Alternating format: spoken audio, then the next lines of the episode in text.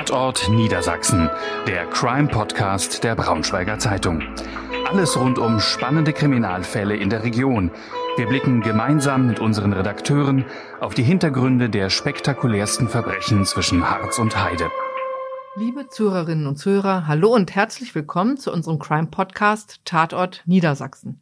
Ich bin Bettina Tönes und möchte heute mit meinem Kollegen und Crime-Reporter Henrik Rasehorn über das tragische Ende einer Klassenfahrt sprechen. Hallo, lieber Hendrik. Hallöchen. Hendrik, du hast ja schon viel über diesen Fall berichtet, dich sehr intensiv damit beschäftigt. Es ist der Juni 2019. 28 Schüler einer fünften Klasse des Theodor-Heuss-Gymnasiums in Wolfsburg brechen zu einer Klassenfahrt ins Waldpädagogikzentrum Hahnhorst bei Diepholz auf. Auf dem Gelände steht seit Jahren eine zur Sitzbank umgebaute Lore, die zu früheren Zeiten zum Kohletransport benutzt worden war. Die Lore steht auf rund 100 Meter langen Schienen und erinnert daran, dass auf dem Gelände einmal Erz abgebaut wurde. Einen Tag nach Ankunft der Klasse gerät der zehn Jahre alte Vincent beim Spielen unter die Lore und wird so schwer verletzt, dass er noch am Unfallort stirbt. Gab es Versäumnisse? Gab es Schuldige? Diese Frage, lieber Henrik, stand und steht im Raum. Du hast den Fall verfolgt. Nimm uns zunächst einmal mit, was für eine Einrichtung ist das Waldpädagogikzentrum Hahnhorst? Ja, es gibt äh, verschiedene Waldpädagogikzentren in Niedersachsen, insgesamt elf Stück, die gehören zu den Landesforsten mit Sitz in Braunschweig. Waldpädagogikzentrum ist sowas wie ein Jugendwaldheim, also ein Schullandheim nur im Wald. Ähm, Kinder äh, sollen dort den, den Wald, den Lebensraum Wald kennenlernen. Bei Waldeinsätzen muss man sich so vorstellen, dass sie Ausflüge in den Wald beispielsweise machen, dass sie Gewässer, die dort sind, überqueren, dass sie Nachtwanderungen machen, Wild beobachten. Ähm, also eigentlich für, für junge Leute eigentlich echt eine tolle Sache, um den Wald einfach mal kennenzulernen. Ne? Das äh, Waldpädagogikzentrum in Hahnhorst, das hast du ja schon gesagt, ist auf einem halben Weg zwischen Hannover und Bremen gelegen. Ich war da mal, ich habe mir das angeguckt, also eigentlich so mitten im Nirgendwo in der Tiefebene, mitten im Wald äh, gelegen. Da ist auch nichts drumherum, außer Natur, äh, die man sich angucken kann. Ähm, ursprünglich war es halt, wie du auch gesagt hast, ein alter Bergwerksbetrieb. Äh, es war ein, ein ein Versuchsschacht, den gab es da früher. Da wurde geschaut, ob man da Erz abbauen kann. Also eine, ein professionelles Unternehmen hat dort einen Förderschacht äh, gebaut. Äh, das war aber nicht ertragreich und dann ist das äh, Gelände wieder an die äh, Landesforsten zurückgefallen und die haben dort schon in den 60er Jahren dann ein, ein Vorläufer eines Pädagogikzentrums dort errichtet und in der heutigen Form, so wie es jetzt da steht, ist es 2010 eröffnet worden. Ja, die fünfte Schulklasse des Wolfsburger Gymnasiums hat sich dieses Ziel ausgesucht. Was wollten Sie dort machen? Was war der Anlass? Ja, Ende des Schuljahres gewesen. Man könnte kurz sagen, eine Erlebnisklassenfahrt, ne? Nochmal, um am Ende des Schuljahres alle miteinander zu belohnen. Es gab wohl verschiedene Ziele für eine fünfte Klasse zur Auswahl, so ein Katalog, muss man sich das so vorstellen, wo man so ausgucken kann, was jetzt am besten äh, auf die Klasse passt, wo so die Interessen sind und die wenn ich es richtig verstanden habe, die Klassenlehrer haben dann äh, sich für das Waldpädagogikzentrum natürlich eine Absprache wahrscheinlich mit den Kindern und Eltern dann entschieden. Am 17. Juni 2019, einem Montag, geht es dann los. Genau, wie man sich halt so eine Klassenfahrt halt vorstellen muss. Abreise bei der Schule, äh, Eltern und Kinder äh, sehen sich das letzte Mal. Besten Wünsche werden auf dem Weg mitgegeben. Handys übrigens bleiben äh, zu Hause bei dieser Fahrt. Äh, also es gibt keinen Kontakt dann weiter dann irgendwie zu, von den Eltern zu den Kindern dorthin. Die sollen halt wirklich mitten in der Natur einmal abschalten und äh, sich dort alles in Ruhe angucken können. Ja, also sie fahren vormittags los und äh, fahren nach Hahnhorst. Das ist ungefähr so von Wolfsburg aus, äh, so zweieinhalb Stunden, drei Stunden wahrscheinlich mit dem Bus. Dann sind die da unterwegs, sind mittags dann halt angekommen, haben sich dort dann halt eingerichtet. Vielleicht kannst du noch mal beschreiben, was es mit der Lora auf sich hat. Die steht ja auf Schienen, ich habe es schon gesagt, ist mhm. beweglich. Mhm. Das ist eine richtig historische Lore aus diesem aus dieser Zeit, als dieser Versuchsschacht dort äh, in den, in den ins Gestein reingetrieben wurde ein, ich kenne die Lore tatsächlich nur von einem Foto oder von alten Fotos. Ähm, äh, allerdings im umgebauten Zustand. Also diese Lore, die hatte natürlich eine Kippmulde oben drauf, wo dann eben das Erz oder also das Gestein, was abgetragen wurde, dann transportiert wurde. Die wurde im Rahmen eines Projektes abgebaut und dafür wurde eine Sitzbank draufgebaut. Es äh, ja, kann man sich halt drauf setzen. Dieses Ding steht auf oder stand auf einem 100 Meter langen Schienenstrang, war beweglich in beide Richtungen. Und die Idee war so ein bisschen halt an diesen alten, diese Bergwerksgeschichte halt zu erinnern. Ähm, diese Sitzbank selbst äh, war so leichtgängig, dass tatsächlich Kinderhände die schieben konnten. Und man muss wissen, dass die 400 Kilo ungefähr gewogen hat. So hat es ein Gutachter später festgestellt. Also fünf Klässler, die haben ja noch nicht so viel Power. Ne? Und trotzdem ist denen das gelungen, äh, diese äh, Lore halt zu bewegen. Also die, die Lore stand dort schon jahrelang und ich habe Fotos gesehen, dass sich Kinder auf der Lore, auf die Lore setzen und Fotos machen. Also das heißt, das war wirklich eine viel benutzte Sitzbank, wo bestimmt, weiß ich nicht, 10, 15 Kinder ja, drauf gepasst ja, haben. Also ein Riesending eigentlich. Ne? Ich habe ein äh, Online-Tagebuch einer Schulklasse gefunden, die dort äh, zu Besuch waren. Ja, und da sieht man halt auch, wie die damit rumspielen. Ne? Irgendwie, ne? manche sitzen drauf, äh, andere schieben damit. Ne? Das wurde schon als Spielgerät benutzt, ja, ja.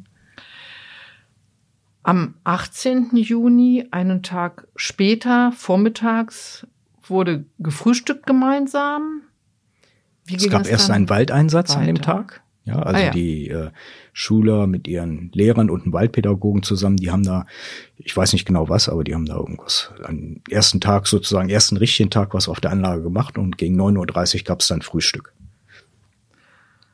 Ja, Vincent war schon etwas früher mit dem Frühstück. Der war schon fertig. früher fertig, genau. Er und ein weitere Schulkameraden zusammen ähm, haben dann Lehrer gefragt, ob sie dann sozusagen sich vom Frühstücksplatz entfernen können. Also man muss sich vielleicht nochmal diese Anlage vorstellen, das alles relativ offen gestaltet.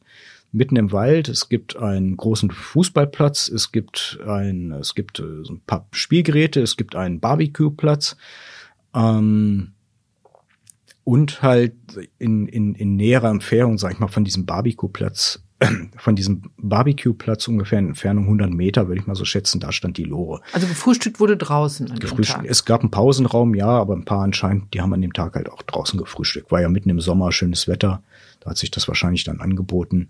Also die Lehrer saßen in, in Sichtweite zur genau. Lore genau. oder wie kann man sich das genau, vorstellen? Genau, die saßen in Sichtweite zur Lore ähm, haben dort zusammen gefrühstückt, aber ein Teil natürlich, sage ich mal, es war vielleicht für eine Stunde angesetzt, das Frühstück. Ein Teil von den Schülern wurde dann schon, ich spekuliere jetzt mal, wurden früher fertig, wurden vielleicht unruhig und haben dann gefragt, ob sie schon spielen dürfen. Und zu dieser Gruppe hat dann halt auch Vincent gezählt. Mhm. Ja, was passiert gegen 10.30 Uhr? So ganz ist es nie geklärt worden. Man weiß natürlich nur, was am Ende dann halt passiert ist. Also eine Gruppe von ungefähr zehn Schülern hat auf dieser Lore gespielt. Manche waren auf der Lore, manche standen daneben, manche am Kopfende der Lore, manche dahinter. Und es wurde halt äh, mit der Lore halt gespielt, tatsächlich. Dann wurde halt versucht, Also es war auch etwas unübersichtlich, die Situation dort. Ja, möglicherweise, ne? Ähm, es wurde halt gespielt mit der Lore und es wurde versucht, die halt auch zu bewegen. Mal in die eine und mal in die andere Richtung. Man weiß jetzt nicht wie, aber irgendwie ist Vincent unter diese Lore gekommen. Und äh, ich hatte ja gesagt, obwohl die 400 Kilo schwer ist, hatten Kinderhände das geschafft, die in Bewegung zu setzen und anscheinend auch so in Bewegung zu setzen, dass Vincent keine Chance mehr hatte, von dieser Lore dann äh, oder unter der Lore halt wegzubekommen. Man muss vielleicht dazu noch sagen, umgebaut wurde sie, ja, aber es wurde nie ein, ein Schutz eingebaut sozusagen für die Räder oder vor die Räder, was man ja vielleicht machen würde, oder vielleicht auch eine Bremsfunktion. Das gab's da nicht. So, das sind der, ja wahrscheinlich auch Fragen, die dann später. Die haben sicherlich später eine Rolle gespielt, waren. ja. Ja, ähm, Vincent ist dann unter diese Lore geraten. Diese Lore mit ihrem vollen Gewicht hat dann Vincent erwischt und ihm im Oberkörperbereich dann, ja, man muss fast sagen, erdrückt. Mehrere Brüche im Oberkörperbereich, innere Blutung. Er war dann tatsächlich unter dieser Lore verkeilt, so dass man auch ihn gar nicht da jetzt vorziehen konnte sondern da mussten Lehrer und Mitarbeiter des Waldpädagogikzentrums mit Keilen rankommen, mit Stämmen, um diese Lore hochzuheben und dann konnte Vincent erst äh, von dieser von dieser Unglücksstelle halt fortgezerrt werden. Du sprichst von den Lehrern. Haben die das sofort bemerkt, diesen Unfall? Äh, es gab zumindest einen Lehrer, der draußen am äh, Frühstücksplatz, an diesem Barbecue-Platz saß, ungefähr, hatte ich ja gesagt, 100 Meter Entfernung. Ähm, der hat wohl, wie er vor Gericht sagt, schon mitbekommen, dass die Kinder dort an dieser Lore am Spielen waren, auch dass da irgendwie was in dieser Entfernung irgendwas los war und er hat dann vor Gericht gesagt, naja, dann äh, ist er halt losgegangen und wollte halt mal gucken und in diesem Augenblick, wo er sich auf dem Weg zur Lore gemacht haben will, da soll dieses Unglück dann passiert sein. Vincent ist ja noch vor Ort gestorben, innerlich verblutet. Das muss ja für alle Lehrer, Eltern vor allen Dingen ja. und natürlich auch den, die, für die Mitschüler ein wahnsinniger Schock gewesen sein. Eine, eine unglaublich schreckliche Situation, glaube ich. Also jeder, der Kinder hat, kann das wahrscheinlich nachvollziehen oder kann diese Angst oder, oder was da passiert da nachvollziehen. Das ist ja das Schlimmste, was passieren kann. Man gibt sein Kind in die Obhut von, von Lehrern, äh, von der Schule. Äh, man verabschiedet sich, geht davon aus, na ja, so in einer Woche trifft man sich wieder und dann passiert so ein Unglück. Ja, also diese Schulklasse natürlich, die äh, Kinder, die wurden alle fortgeschickt, die wurden in einen Pausenraum gebracht. Auch die Lehrer sind da in einen Pausenraum gekommen, da sind sie auch erstmal geblieben. Äh, wurden natürlich parallel wurden äh, Notärzte alarmiert, auch Polizei natürlich auch schon mal äh, alarmiert. Es gab äh, Versuche, Vincent noch zu reanimieren, das hat aber dann leider nicht mehr funktioniert. Er war so schwer verletzt, dass er dann vor Ort tatsächlich bei dieser Reanimation dann auch keine Vitalfunktion mehr hatte, dass halt dann auch letztendlich nur noch sein Tod festgestellt werden konnte. Die Schüler wurden äh, und die Lehrer zusammen von Kriseninterventionskräften betreut, auch die Mitarbeiter des Waldpädagogikzentrums. Es muss ein Riesenschock halt gewesen sein. Wobei die äh, Schulklasse bis zu dem Zeitpunkt auch nicht wusste, was eigentlich mit Vincent passiert ist. Sie wussten, es ist ein Unglück passiert, aber nicht genau, was passiert ist. Was aber auch ganz vernünftig ist im Nachhinein. Die Eltern haben ja jetzt im Nachhinein auch geschildert, wie sie diesen Tag erlebt haben. Ja, ich habe äh, die Möglichkeit gehabt, mit den Eltern äh, Kontakt aufzunehmen, mit ihnen zu sprechen, über diese äh, Situation zu sprechen. Wie es wie es geschildert habe, die haben ihre ihr Kind ähm, besten Wissen und Gewissen dann zur Klassenfahrt abgegeben und dann irgendwann kam dieser Anruf, der Vater hat das mir gegenüber so geschildert, dass er auf der Arbeit war und irgendwie das Gefühl hatte, irgendwas ist, irgendwas stimmt hier nicht, irgendwas ist ja passiert und dass er auch einen, einen Stich in der Brust äh, gespürt haben will, ne? was mhm. so im Nachhinein äh, ja erklärt, sage ich mal, ne? irgendwie was was da passiert ist. Zu dem Zeitpunkt wusste er natürlich nicht, was los ist. Er wurde dann von der auf der Arbeitsstelle äh, wurde er gebeten, in einen Besprechungsraum zu kommen. Dort ist dann auch Polizei hingekommen und die haben ihn eröffnet, was passiert ist. Und zusammen mit der Polizei wurde er nach Hause dann gefahren. Wollten ihn natürlich nicht mehr selbst Auto fahren lassen, also wurden nach Hause gefahren. Und er musste dann seiner Frau eröffnen, was dort passiert ist. Also sie sind aus allen Wolken in was die schrecklichste Tiefe. nach der Rückkehr der gefallen. Schüler und Eltern nach Wolfsburg.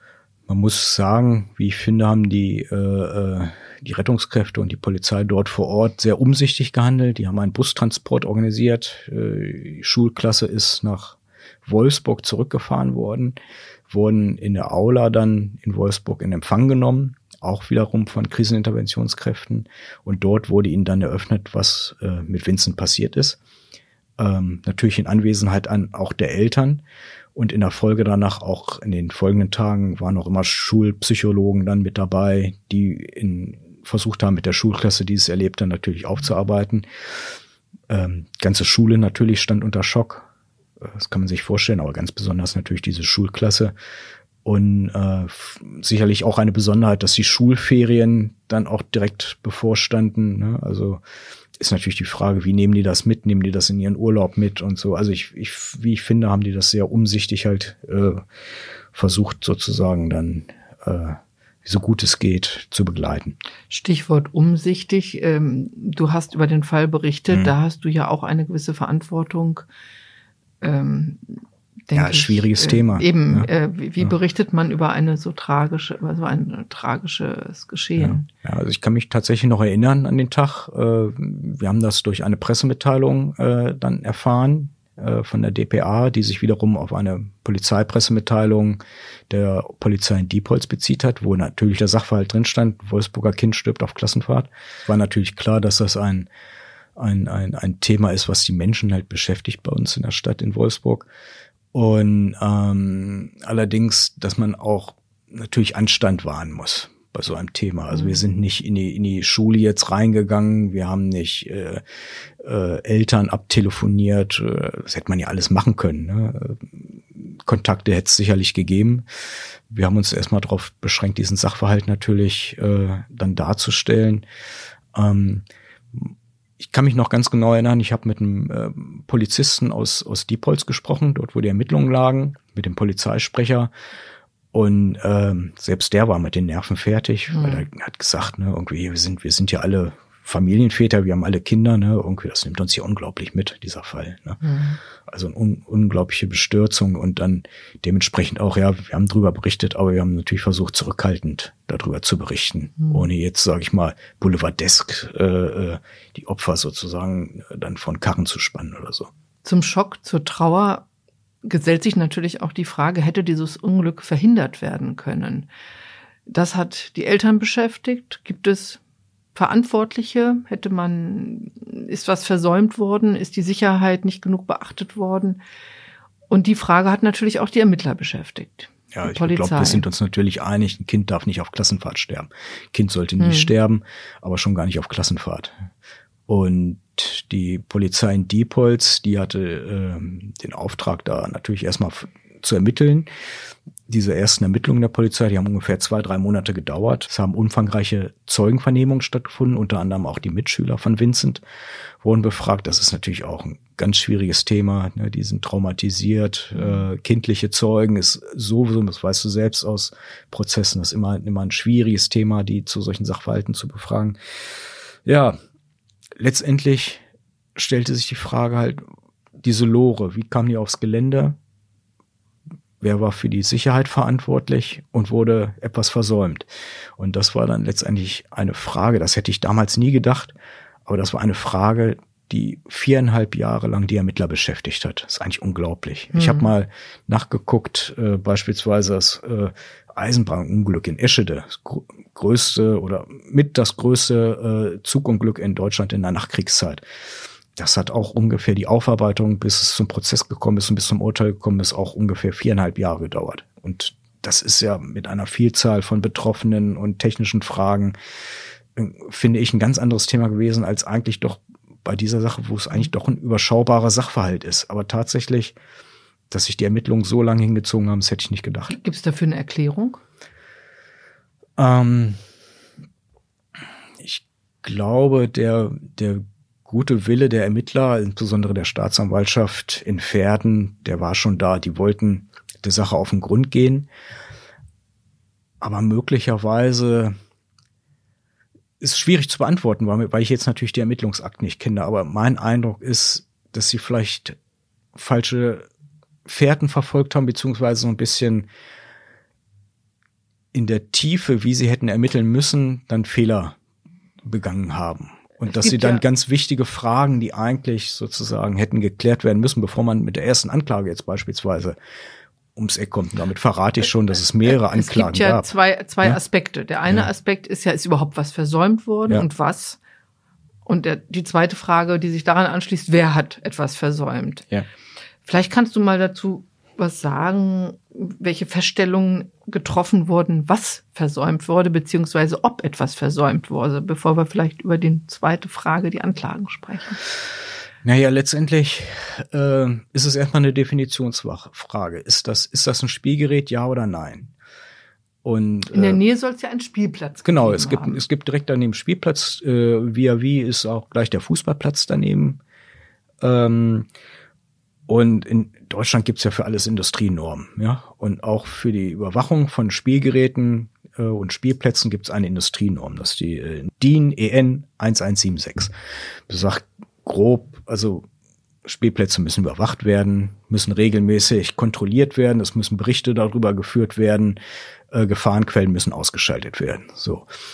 Ähm, und jetzt in dem Fall war halt die Frage, äh, äh, ist das halt passiert? Ne? Also so. ist die Lore überhaupt ein ist, Spielgerät? Ist, Gehört sie zum Spiel? Das muss man erstmal grundsätzlich klären. So und da gab's da gab's dann unterschiedliche Ansichten. Ist das ein Spielgerät oder ist das ist das ein ich sage jetzt mal ein Erinnerungsstück äh, an, an diese Bergwerkszeit. Ne? Also was ist eigentlich äh, Aufgabe äh, oder Sinn gewesen dieser Lore? Dann auch, äh, wer ist eigentlich Betreiber dieses dieses Geländes, ne? sage ich mal. Und äh, wer übt dort äh, äh, Weisungsbefugnis aus? Wer hat auf dem Gelände äh, die Aufgabe für die äh, Sicherheit zu sorgen beziehungsweise äh, eine eine Sicherheitsprüfung durchzuführen? Und wer überprüft wiederum diesen Beauftragten. Ne? Die Ermittler haben ja ein technisches TÜV-Gutachten in Auftrag gegeben. Zu welchem Ergebnis sind denn die Gutachter gekommen? Ähm, letztendlich, äh, dieses TÜV-Gutachten war eigentlich äh, äh, wichtig für die Ermittlung, weil dadurch eigentlich erst ein Fall draus geworden ist.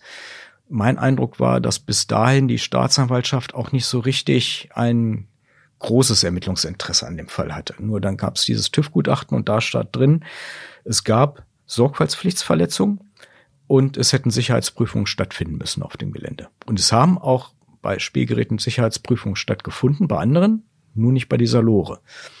Und dann war jetzt der Punkt, jetzt war es ein Fall. Kannst du das nochmal erläutern? Warum wurde die Lore nicht überprüft. Sie stand ja schließlich auf einem Gelände, äh, auf dem sich Kinder bewegt haben und mit, auf dem Kinder gespielt haben, in der Nähe eines Spielplatzes.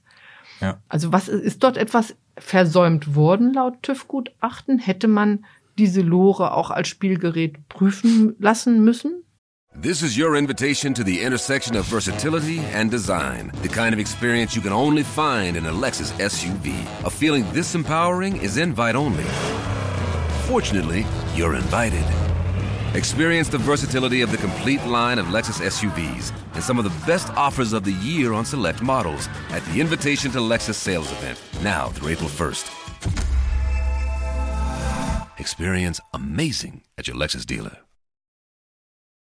Überprüfen lassen müssen? Das Gutachten habe ich nie gelesen. Ich gehe davon aus, und deswegen ist ja auch zur Anklage gekommen, beziehungsweise die Ermittlungen dann weitergeführt, weil auch Ermittlungen eingeleitet wurden wegen fahrlässiger Tötung durch Unterlassen. Mhm. Das halt dort drin steht in dem Gutachten, dass äh, äh, es hätte als Spielgerät oder dass es ein Spielgerät war und es als solches hätte überprüft werden müssen. Mhm. Und welche Feststellungen wurden getroffen? War, was war das Gefährliche an der Lore? Ich meine, man kann es sich im Nachhinein jetzt erklären. Es, mhm. Sie war beweglich, sie war schwer. Ja. Es, es ist ja auch das Schlimmste passiert, was passieren konnte. Mhm. Es ist halt äh, äh, bei solchen Spielgeräten ja, muss man halt sehen, was passiert halt, wenn, wenn Kinder damit Was kann ne? passieren? Was kann, was kann, was ja. kann passieren? Ne? Mhm. Und was kann im ungünstigsten Fall dann mhm. tatsächlich passieren? Ne? Ähm, ich habe eine kleine Tochter, sage ich mal, wenn ich mit der äh, auf, auf, auf Spielplätzen, wenn ich die besuche, ist ganz interessant, sage ich mal, dass die sehen ganz anders aus als diese Spielplätze, die ich äh, aus meiner Kindheit in Erinnerung habe. Ne? Also da war, ich könnte jetzt sagen, viel mehr möglich. Ne? Mhm. Und wurde möglicherweise auch so ein bisschen in Kauf genommen, naja, dass man vielleicht sich auch eine Beule irgendwie dann da mal holt. Ne? Und heutige Spielplätze sind ähm, finde ich, sehr gut gesichert, sage ich mal, was, was, was dort, dass man sich nicht stoßen kann, keine spitzen Kanten, keine, keine Metalle, alles abgerundet. Es ist schon, da wird schon sehr, sehr viel Acht mhm. gegeben. Aber es scheint Aber sich ja diese, über diese Lore merkwürdigerweise niemand Gedanken keiner, gemacht hat sich zu niemand haben. Gedanken gemacht, ja, irgendwie. Und das ist, Genau, das wurde aber dann ja Verantwortlichen zum Vorwurf ja. gemacht, wahrscheinlich auch es ist halt möglicherweise. Und das, das frage ich, das frage ich mich bis heute in diesem Fall, sage ich mal. Da sind Leute, die dort arbeiten, das sind Leute, die für die Sicherheit verantwortlich sind, Leute, die Schulklassen betreuen, die tagtäglich auf diesem Gelände sind und tagtäglich diese Lore halt sehen. Und, und da bin ich mir ganz sicher auch gesehen haben, dass Kinder darauf spielen. Und die gehen dran vorbei und keiner stört sich da dran. Ne? Das ist ja, eine kollektive Betriebsblindheit. Ne? Wer ist denn ins Visier der Ermittler geraten? Ja, man könnte jetzt grundsätzlich sagen, dass es ja verschiedene Möglichkeiten gibt, gegen wen man da ermitteln könnte. Erstmal ganz am Anfang vielleicht sogar die Mitschüler. Ähm, könnte sagen, ja klar, ne, irgendwie Schüler. Die haben die angeschoben. Die, die haben die angeschoben mhm. und dann äh, den schlechtmöglichsten Abgesehen davon, Erfolg, dass sie noch nicht strafmündig waren. Dass sie noch nicht strafmündig sind. Deswegen ist das alles rausgefallen. Es wurde auch nie äh, ernsthaft diskutiert, ja, da mh. natürlich strafrechtlich die, die Kinder zu verfolgen, also die fallen raus. Äh, die Lehrer? Die Lehrer, sicherlich, die haben ja, äh, weißt du selbst, wenn du deine Kinder auf Klassenfahrt äh, gibst, die haben eine Aufsichtspflicht. Und gibt, gab in der Vergangenheit ja auch immer wieder Fälle, gerade von paar Monaten gab es ja auch wieder Meldungen oder, oder eine Gerichtsentscheidung über einen Fall äh, Klassenfahrt, wo sich eine Lehrerin beispielsweise im Vorfeld nicht erkundigt hat über eine Vorerkrankung einer Schülerin, die dann, ich bin mir nicht ganz sicher, ich glaube, einen Zuckerschock oder sowas ähnliches auf Klassenfahrt erlebt hat und dann gestorben ist. Ähm, das ist Aber als, als Lehrer hast, hast du erstmal die Verantwortung. In erster mhm. Linie wird bei dir gesehen, du musst, du bist verantwortlich dann. Aber natürlich, wenn du in so eine Einrichtung kommst, dann gibt's natürlich auch ein Stück weit Verantwortung dann an das Personal dort wiederum ab. Eben, es wäre ja lebensfremd äh, zu erwarten von einem Lehrer, dass er in einer Einrichtung, die ja, ja, auch als äh, für diese Altersgruppen geschaffen ja. wurde und ein ja. Angebot für Schulklassen ist, dass sich beispielsweise die Lehrer über erstmal über äh, eine Sicherheitsprüfung vornehmen. Aber man könnte, man könnte, man kann natürlich juristisch die Frage stellen, wo waren die Lehrer zum Zeitpunkt, als passiert sind? Es waren zwei Lehrer. Ich weiß nur von einem, der bei diesem Frühstücksplatz war. Wo war beispielsweise äh, der andere Lehrer oder Lehrerin?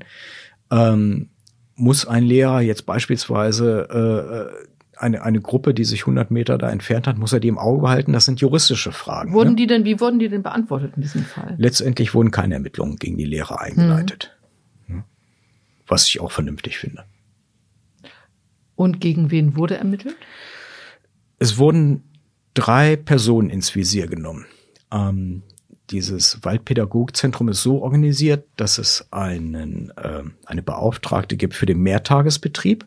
Das sind dann die Schulklassen, die dann beispielsweise dort eine Woche absteigen und dort auch übernachten. Dann gibt es einen Beauftragten für den Eintagesbetrieb. Das sind Leute, die, wie der Name schon sagt, die dann einen Tag dorthin kommen und sich dann wieder verabschieden. Und natürlich gibt's dann, also diese beiden Personen, die sind auch tatsächlich in dem Waldpädagogikzentrum vor Ort, die arbeiten dort. Und es gibt eine übergeordnete Dienststelle. Das ist das Forstamt in Nienburg und dort gibt's einen Leiter, zu dessen Aufgabengebiet, zu dessen entfernteren Aufgabengebiet, muss man auch sagen, die äh, Leitung dieses Waldpädagogikzentrums gehört. Und diese drei Personen sind dann ins Visier der Ermittlungen gerückt. Und, und die Ermittlungen haben sich dann darauf konzentriert, wer wofür eigentlich zuständig war, wie das dieses Zentrum, dieses Pädagogikzentrum organisiert ist. Ähm, das sind eigentlich, findet man ja eigentlich einfache Fragen würde ich jetzt mal so einfach sagen. Ne? Da gibt's irgendwo, da zieht man vielleicht eine Schublade aus, auf oder man äh, klappt einen Aktenordner auf und dann steht dann alles klar, ne? der ist dafür dann verantwortlich. Tatsächlich sind das Fragen gewesen, die die Ermittler jahrelang beschäftigt haben, das auseinanderzuklamüsern. Auch jetzt beispielsweise, mhm. wem gehört dieses Pädagogikzentrum? Ist es das Forstamt oder sind es die Landesforsten? Also diese ganze Zuständigkeiten, diese ganzen Organisationsstrukturen äh, haben sehr, sehr viel Ermittlungsdauer äh, zur Folge gehabt. Das heißt, es gab eben nicht den, den Zettel in der Schublade, auf Gab's dem genau nicht, stand Sicherheitsprüfung verantwortlich ja. für die Spielgeräte oder für die Gegenstände auf dem Gelände ist Herr X oder Frau XY. Ja, es gab, es gab sowas beispielsweise schon, äh, es gab früher mal einen Beauftragten für Gesundheitsschutz, der hat in seinem Arbeitsvertrag oder in seiner Dienstanweisung, wie auch immer man es nennen will, dann stand drin, sein Aufgabengebiet ist jetzt beispielsweise der Gesundheitsschutz, ja. Aber der hat irgendwann diese Einrichtung verlassen und er hat eine Nachfolgerin gehabt und äh, die hat er auch eingearbeitet, ne? Aber dann wurde sozusagen das nicht alles verschriftlicht da drin, was, was dann dazugehört mhm. zu diesen, zu diesen Aufgaben. Also man weiß jetzt nicht tatsächlich. Also zusammengefasst, es gab Versäumnisse, das wurde festgestellt. Gab Versäumnisse, ja. ja. Es gab drei Personen, die in Verdacht gerieten, die möglicherweise verantwortlich möglicherweise verantwortlich sein können. Sein könnten.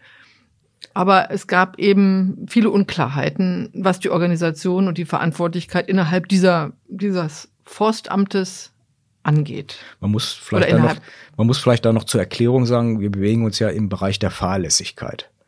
Das ist mhm. also nicht so, sage ich mal, wie beim Tötungsdelikt. Ne? Einer hat den Revolver in der Hand und schießt, mhm. und der andere fällt tot um, wo es dann relativ klar ist, ne? wo da auch, wo es da auch um Sachen geht, um Fragen geht wie Vorsatz, sondern hier geht's ja um Versäumnisse. Das ist, das ist etwas, mhm. konnte jemand erkennen, oder, oder muss, hätte er erkennen hätte müssen. erkennen müssen, sozusagen, dass er, dass er etwas unterlassen hat, hätte er handeln müssen. Mhm. und hätte er auch vielleicht erkennen müssen, dass aufgrund dieses Nichthandelns möglicherweise eine Gefahr droht. Das ist also sehr viel, ich möchte jetzt mal sagen, weicher formuliert und schwieriger zu fassen. Oder hätte man möglicherweise ja auch jemanden beauftragen müssen, wie den TÜV. Oder hätte man beauftragen Sagen, müssen. wir ja, haben also ja ein Gerät, darf das hier stehen oder nicht? es ist dann bei diesen anderen Spielgeräten dort auf der Anlage ist es halt äh, der Standard gewesen, Mhm. dass ein, also die, es gab eine Beauftragte dort äh, äh, für den Gesundheitsschutz und deren Aufgabe ist jetzt nicht gefallen, jedes Spielgerät selbst zu kontrollieren. Aber deren Aufgabe war es, jemand, der sich damit beruflich, fachlich auskennt, zu engagieren, der einmal im Jahr, sage ich jetzt mal, Mhm. sich diese Anlage anguckt, die Spielgeräte anguckt Und, mögliche Gefahren und erkennt. mögliche Gefallen ken- erkennt, benennt und sagt, dass, da muss aber Abhilfe jetzt geschaffen Mhm. werden. Setzt immer voraus, dass man aber auch den Auftrag sozusagen dann auch so definiert, dass er, was er, was er kontrollieren soll. Und diese Lore ist aus diesem Auftrag rausgefallen. Hm. Die Staatsanwaltschaft Verden hat ermittelt und ist ja auch zu einer Anklage gekommen, aber auch diese Anklage warf wiederum Fragen auf. Ja, das ist das Drama dieses ganzen Falls, dass ähm, man könnte sagen, sie hat sich stets bemüht, diese Staatsanwaltschaft. Sie hat eine erste Anklage erhoben, ungefähr ein Jahr nach dem Unglück. Gegen wen? gegen die drei Beschuldigten, also die beiden Förster, die dort auf der Anlage tätig waren, Mann, eine Frau plus den Leiter des Forstamtes. Und hat dort aber diese ganzen grundsätzlichen organisationsstrukturellen Fragen, so möchte ich es mal nennen, ähm, diese Verantwortlichkeiten, die sind dort alle nicht geklärt worden in dieser Anklage. Also sie war sehr relativ oberflächlich. Also auch diese Problematik, die du schon angesprochen hast. Ja. Wer war überhaupt? Also diese Anklage war unterm Strich war sie oberflächlich, sie war verfrüht. Ähm, der Richter später im Landgerichtsprozess in Verden, da kommen wir ja noch hin, äh, hat an der Stelle deutliche Kritik an der Staatsanwaltschaft geübt. Und es ist dann so gekommen, also der äh, das zuständige Gericht war damals das Amtsgericht für für so eine für so eine äh, Strafsache. Äh, das Gericht dort hat die Anklage geprüft und hat gesagt, nee, das reicht uns nicht und hat Nachermittlungen in Auftrag gegeben. Und äh, die Staatsanwaltschaft hat dann wiederum die Polizei beauftragt. Ähm, wurde dann geguckt, wer könnte strafrechtlich verantwortlich sein. Dann wurden in, den, in der folgenden Zeit, ich fasse das jetzt mal so ein bisschen zusammen, es wurden in verschiedenen Konstellationen aus diesem Kreis, dieses Trios, äh, die äh, mögliche äh, Beschuldigte angeklagt.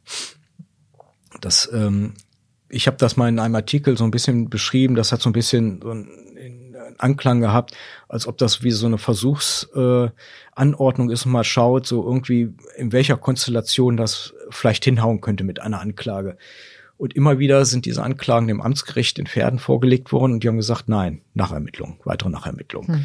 Und so hat sich das immer weiter hingezogen. Es gab dann, ich möchte mal fast sagen, eine, eine finale Anklage, die wurde dann 2023 im Frühjahr, im Februar erhoben. Ähm, wir erinnern uns, das Unglück war im Sommer 2019, also sind jetzt schon fast vier Jahre, dreieinhalb Jahre ungefähr ins Land gegangen. Und in, bei dieser letzten Anklage wurden dann die äh, Verantwortliche für den Gesundheitsschutz, die Försterin und der Leiter des Forstamtes angeklagt. Diese Anklagen wurden dann auch vom Amtsgericht in Pferden diesmal nicht zurückgeschickt, aber das Amtsgericht in Pferden hat gesagt, weil diese Bedeutung des Falls, das öffentliche Interesse auch an dem Fall so groß ist. Ich meine, ich habe in den ganzen Jahren immer wieder drüber berichtet und auch andere Medien haben halt drüber berichtet. Ähm, hat das Amtsgericht gesagt, aus grundsätzlichen Erwägungen ist dieser Fall möglicherweise beim Landgericht besser aufgehoben. Das Landgericht hat sich die Akten dann geben lassen, hat sich die Anklage angeschaut und hat dann gesagt, die, die Anklage gegen die Mitarbeiterin des Waldpädagogikzentrums wird zur Hauptverhandlung zugelassen. Also wir sind, bewegen uns da im sogenannten Zwischenverfahren. Da wird erstmal Mhm. geguckt, was hat die Anklage dort, was steht da drin, was hat die, äh, was hat die Staatsanwaltschaft an Beweismitteln zusammengetragen. In diesem Zwischenverfahren dann ist eigentlich, sage ich mal, ein in 99 Prozent der Fälle werden diese äh, Anklagen dann auch zur Hauptverhandlung dann zugelassen. Also das Hauptverfahren wird dann eröffnet, wie es so schön heißt. Nur in diesem Zwischenverfahren hat dann das Landgericht gesagt, nein, die Anklage gegen den Leiter des Forstamts wird nicht zugelassen. Hm, warum das nicht? es wurde halt geguckt, sag ich mal, was, wofür er zuständig ist, was seine Pflichten sind und inwiefern er Aufgaben wirksam auf seine Mitarbeiterin dort übertragen hat. Und diese Aufgabe, beispielsweise des Gesundheitsschutzes, ähm, das war klar definiert. Die Mitarbeiterin hat jetzt auch keinen Anlass äh, dafür gegeben, dass sie jetzt möglicherweise unsauber arbeitet, ne, oder dass man da irgendwie vielleicht genauer hingucken könnte. Ähm, sie waren auch im Waldpädagogikzentrum relativ frei in der Art und Weise, wie sie ihre Arbeit dort ausüben konnten. Da, also da war nicht, dass der äh, jede Woche vor Ort war und geguckt hat, was machen die da und machen die das ordentlich, sondern es gab, ja, es gab Treffen, die haben stattgefunden auch in gewisser Regelmäßigkeit, aber es gab halt keinen Grund, dass er jetzt äh, sozusagen an der Eignung dieser Mitarbeiterin hätte zweifeln können.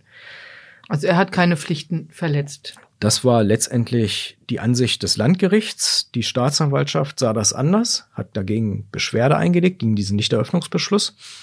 Die äh, Generalstaatsanwaltschaft ist der, ist der Beschwerde beigetreten. Das ist schon besonders, das kommt nicht allzu oft vor. Und letztendlich musste dann das Oberlandesgericht eine Zelle äh, äh, eine Entscheidung treffen. Die hat sich das angeguckt und die haben die Entscheidung des Landgerichts bestätigt, dass das Verfahren gegen den Leiter des Forstamtes nicht eröffnet wird. Jetzt traf es eine Frau, die erst seit relativ kurzer Zeit den ähm, das Pädagogikzentrum geleitet hat. Die Lore stand ja schon jahrelang dort, man hat sich nichts dabei gedacht, sag ich mal, mhm. äh, oder diese Gefahren nicht erkannt, nicht richtig eingeschätzt. Und sie war, glaube ich, ein Jahr vorher erst ähm, da in das Pädagogikzentrum genau. gekommen als Leiterin. Im Sommer 2018 ist sie dazugekommen, äh, war vorher in einem anderen Forstamt tätig, äh, hat diese, diese Aufgaben des, des Mehrtagesbetriebs übernommen, wurde eingearbeitet von ihrem Vorgänger. Ja, und ähm, letztendlich, ja, das ist auch sicherlich eine Horrorvorstellung, ähm, dass man da so eine Aufgabe übernimmt. Sicherheit, das nimmt man ja auch nicht auf, auf die gleiche Schulter. Äh, in so einem Forstamt, da liegen Segengruben klar, da geht es um Bäume, äh, Bäume, die umkippen können irgendwie. Ich bin mir jetzt ziemlich sicher, dass dort, äh, dass dort jemand, der da so eine Aufgabe übertragen bekommt, auch gewissenhaft arbeitet oder zumindest gewissenhaft arbeiten sollte. Ne?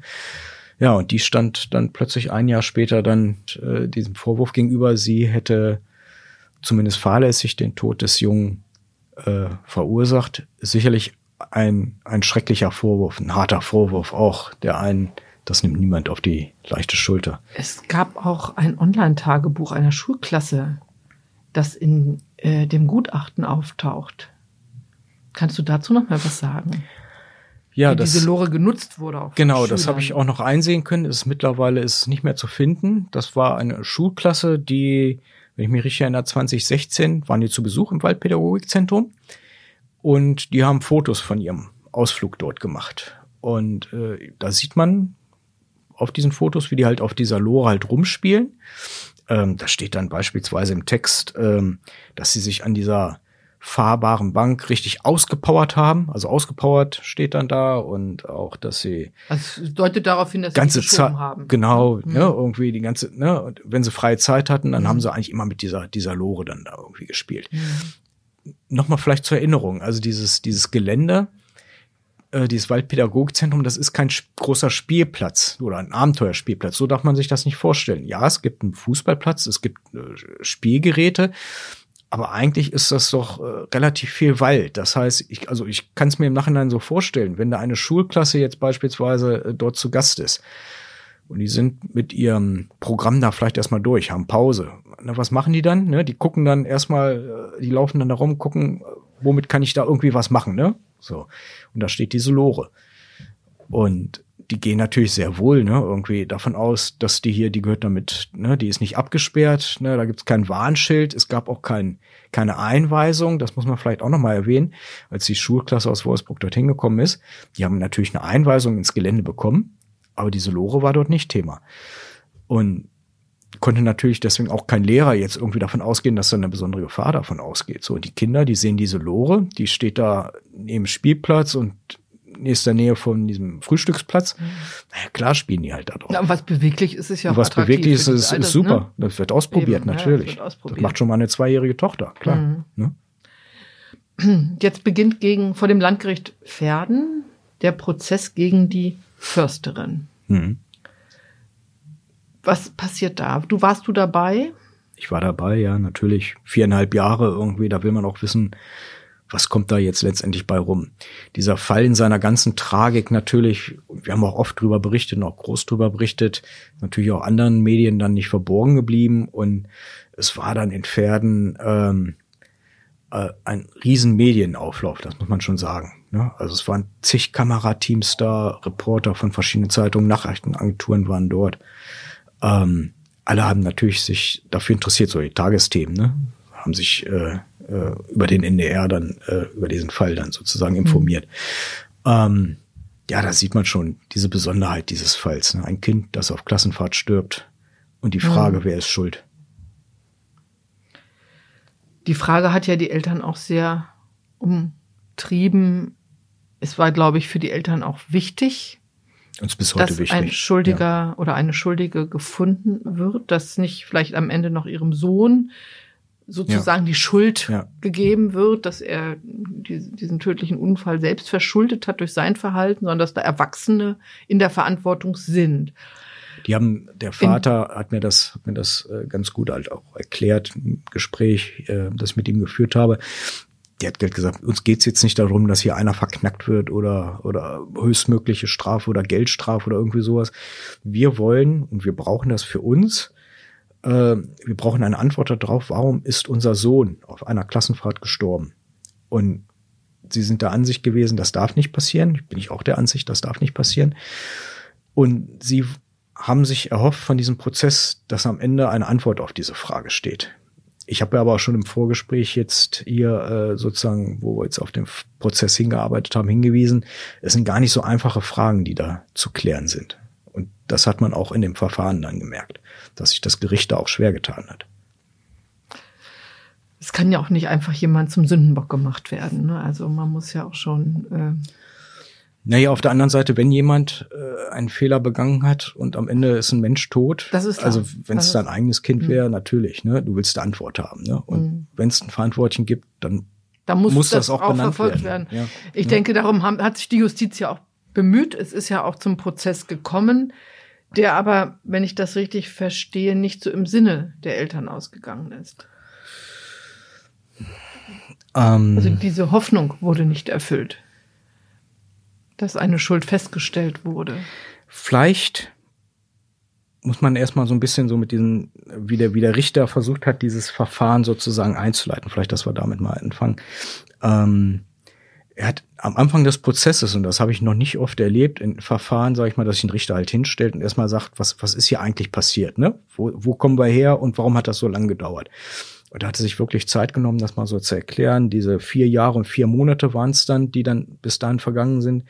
Die hat dann nochmal ähm, Revue passieren lassen, hat nochmal die besondere Bedeutung dieses Falls dann betont, äh, die extreme Belastung für die Eltern, aber auch genauso für diese Angeklagte, die, die ja die ganze Zeit sozusagen äh, im Verdacht stand, sie ist verantwortlich für den Tod des Jungen. Ähm, ja, und dann halt auch die Schwierigkeiten, dieses Verfahrens, diese verschiedenen rechtlichen Aspekte, ähm, die man da berechtbar, die man da äh, abwägen musste, ähm, hat auch nochmal äh, zusammengefasst, wer alles in Verdacht geraten war, im Laufe der Ermittlungen möglicherweise verantwortlich sein zu können. Also man muss wirklich sagen, sehr viel Mühe gegeben, ähm, dieses Verfahren auch öffentlich für die Medienvertreter auch, die daraus berichten, auch, auch klarzustellen, was dort berichten ist. Ich hatte ja gesagt, klare Kritik an der Staatsanwaltschaft, wie die zumindest anfangs die Ermittlungen geführt haben.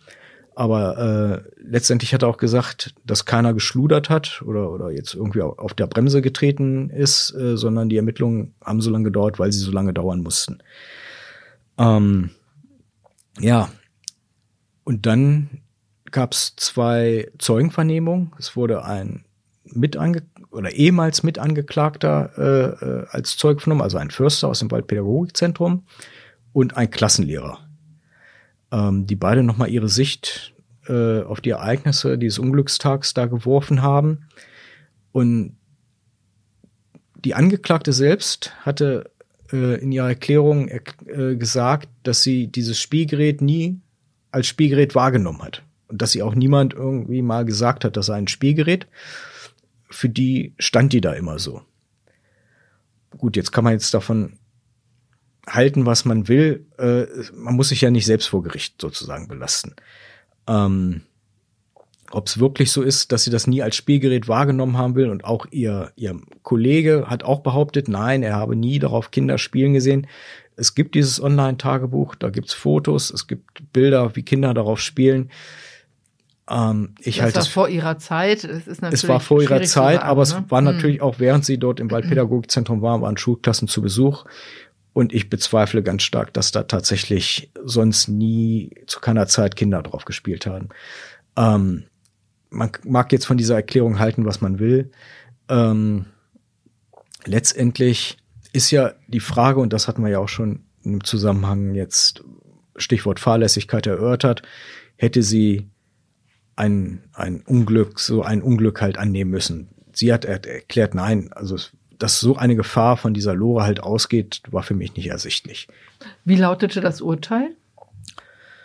Ja, die Verhandlung hat nur, muss man sagen, drei Stunden gedauert. Eigentlich waren zwei Verhandlungstage angesetzt, waren allerdings auch nur zwei Zeugenaussagen für den Tag äh, bestimmt worden und das Gericht hatte möglicherweise noch so im Hinterkopf, äh, wenn es äh, gefordert wird von Prozessbeteiligten, beispielsweise die Eltern des Jungen sind ja auch Nebenkläger gewesen im Prozess, aber auch wenn jetzt beispielsweise die Staatsanwaltschaft dran interessant, äh, Interesse dran gehabt hätte, man jetzt auch natürlich Mitschüler als Zeugen befragen können. Wurde zum Glück natürlich nicht gemacht dann. Es wurde eingestellt, das Verfahren. 153a. Was heißt das?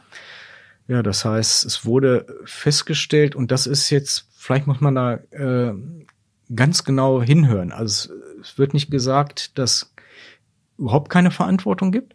Es gibt eine Verantwortlichkeit. Also es ist kein Freispruch. Es ist kein Freispruch. Es gibt eine Verantwortlichkeit.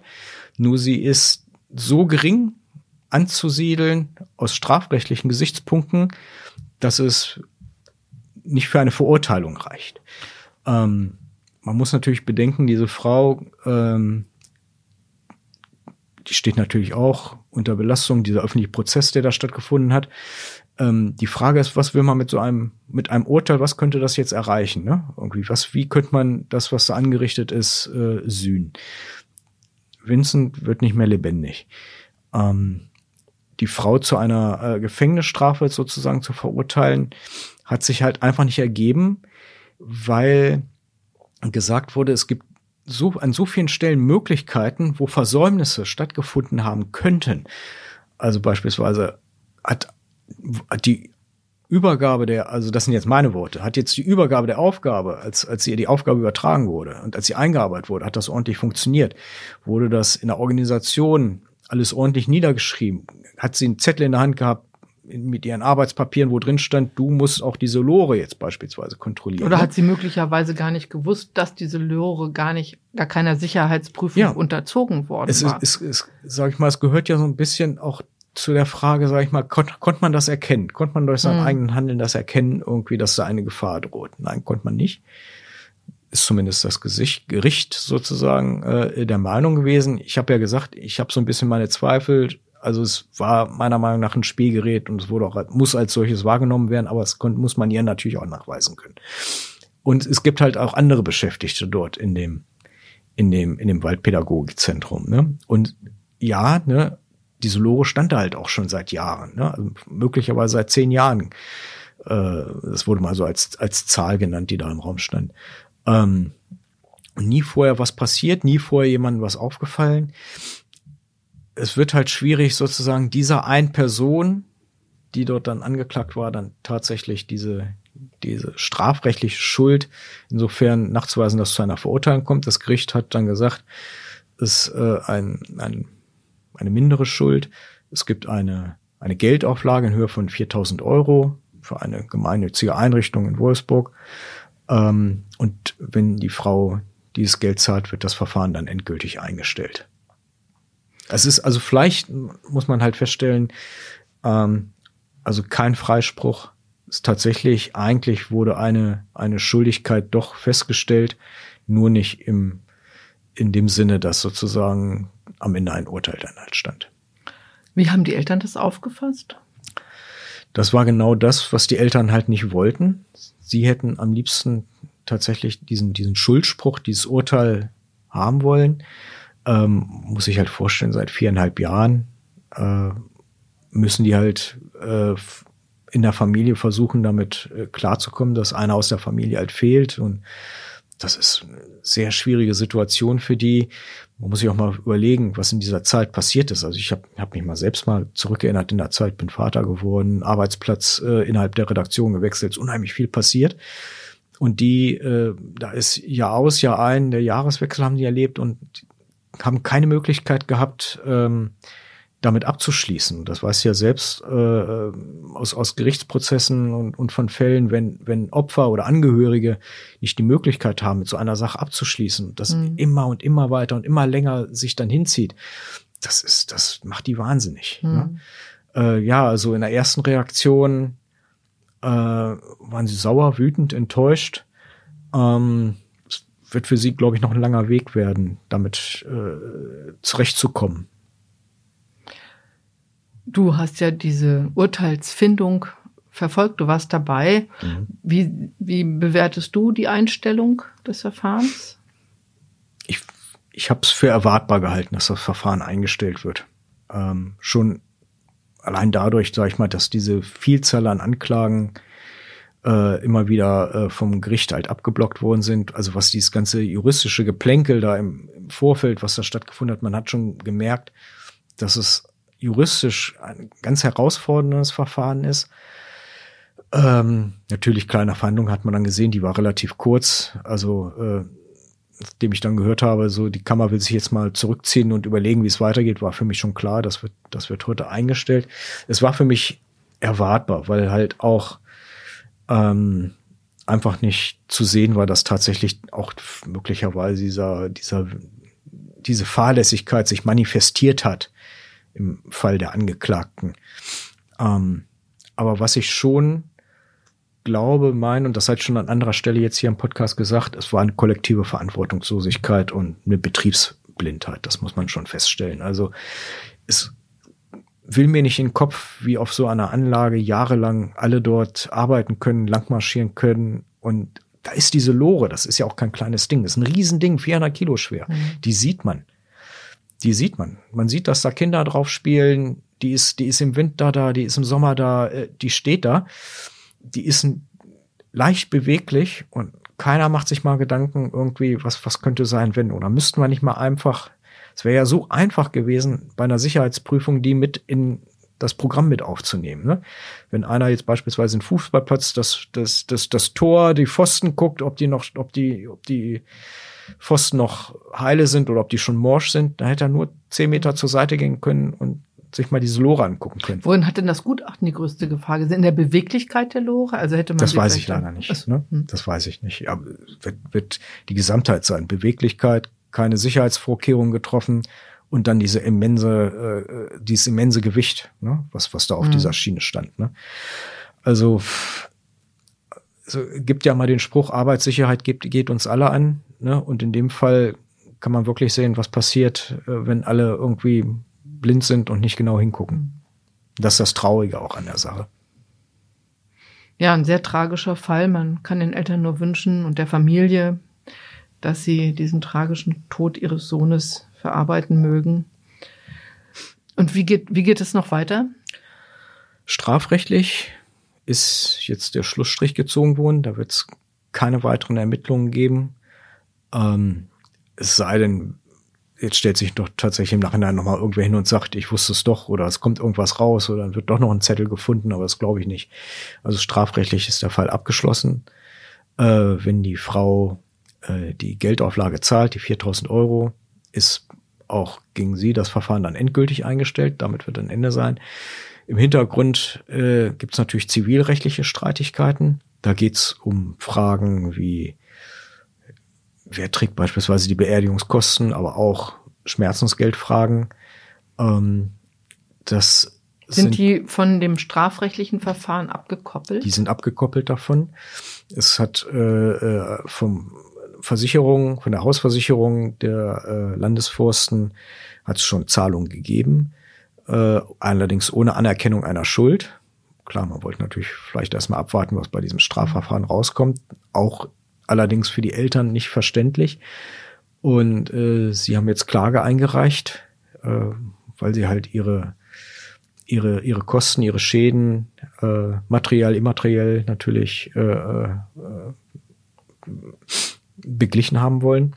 Ähm, auch Verwandte äh, des, äh, des Jungen aus dem also engeren Familienkreis haben äh, Forderungen geltend gemacht. Ja, es kommt jetzt darauf an, wie sich die Landesforsten verhalten. Wenn sie sagen, nein, wir sehen hier keine Haftung, äh, wird äh, ein Zivilverfahren eingeleitet werden. Möglicherweise, äh, das weiß, wissen wir ja auch vom Gericht, wird sich das auch noch einige Jahre hinziehen, bis es zu einer Verhandlung kommt. Ich halte es nicht für ausgeschlossen, wenn es zu einer Verhandlung kommt, dass es zu einer neuen Beweisaufnahme kommt und dass dann die Frage der äh, Fahrlässigkeit und der Verschuldung dieses Unglücks nochmal vielleicht in einem ganz neuen äh, Licht betrachtet wird und vielleicht auch eine ganz andere Antwort äh, gefunden wird, als bei einem Strafprozess gefunden wurde. Hendrik, du wirst an dem Thema dranbleiben und wir werden sicher lesen können von dir, wie es weitergehen wird. Vielen Dank dass für diesen Podcast. Dankeschön. Dass du das nochmal den Hörerinnen und Hörern äh, dargestellt hat in dieser ganzen Chronologie und in dieser ganzen Tragik. Ja, und vielen Dank, liebe Hörerinnen und Hörer, dass Sie bei uns geblieben sind und bis zum nächsten Podcast. Machen Sie es gut. Mehr Podcasts unserer Redaktion finden Sie unter braunschweiger-zeitung.de slash podcast.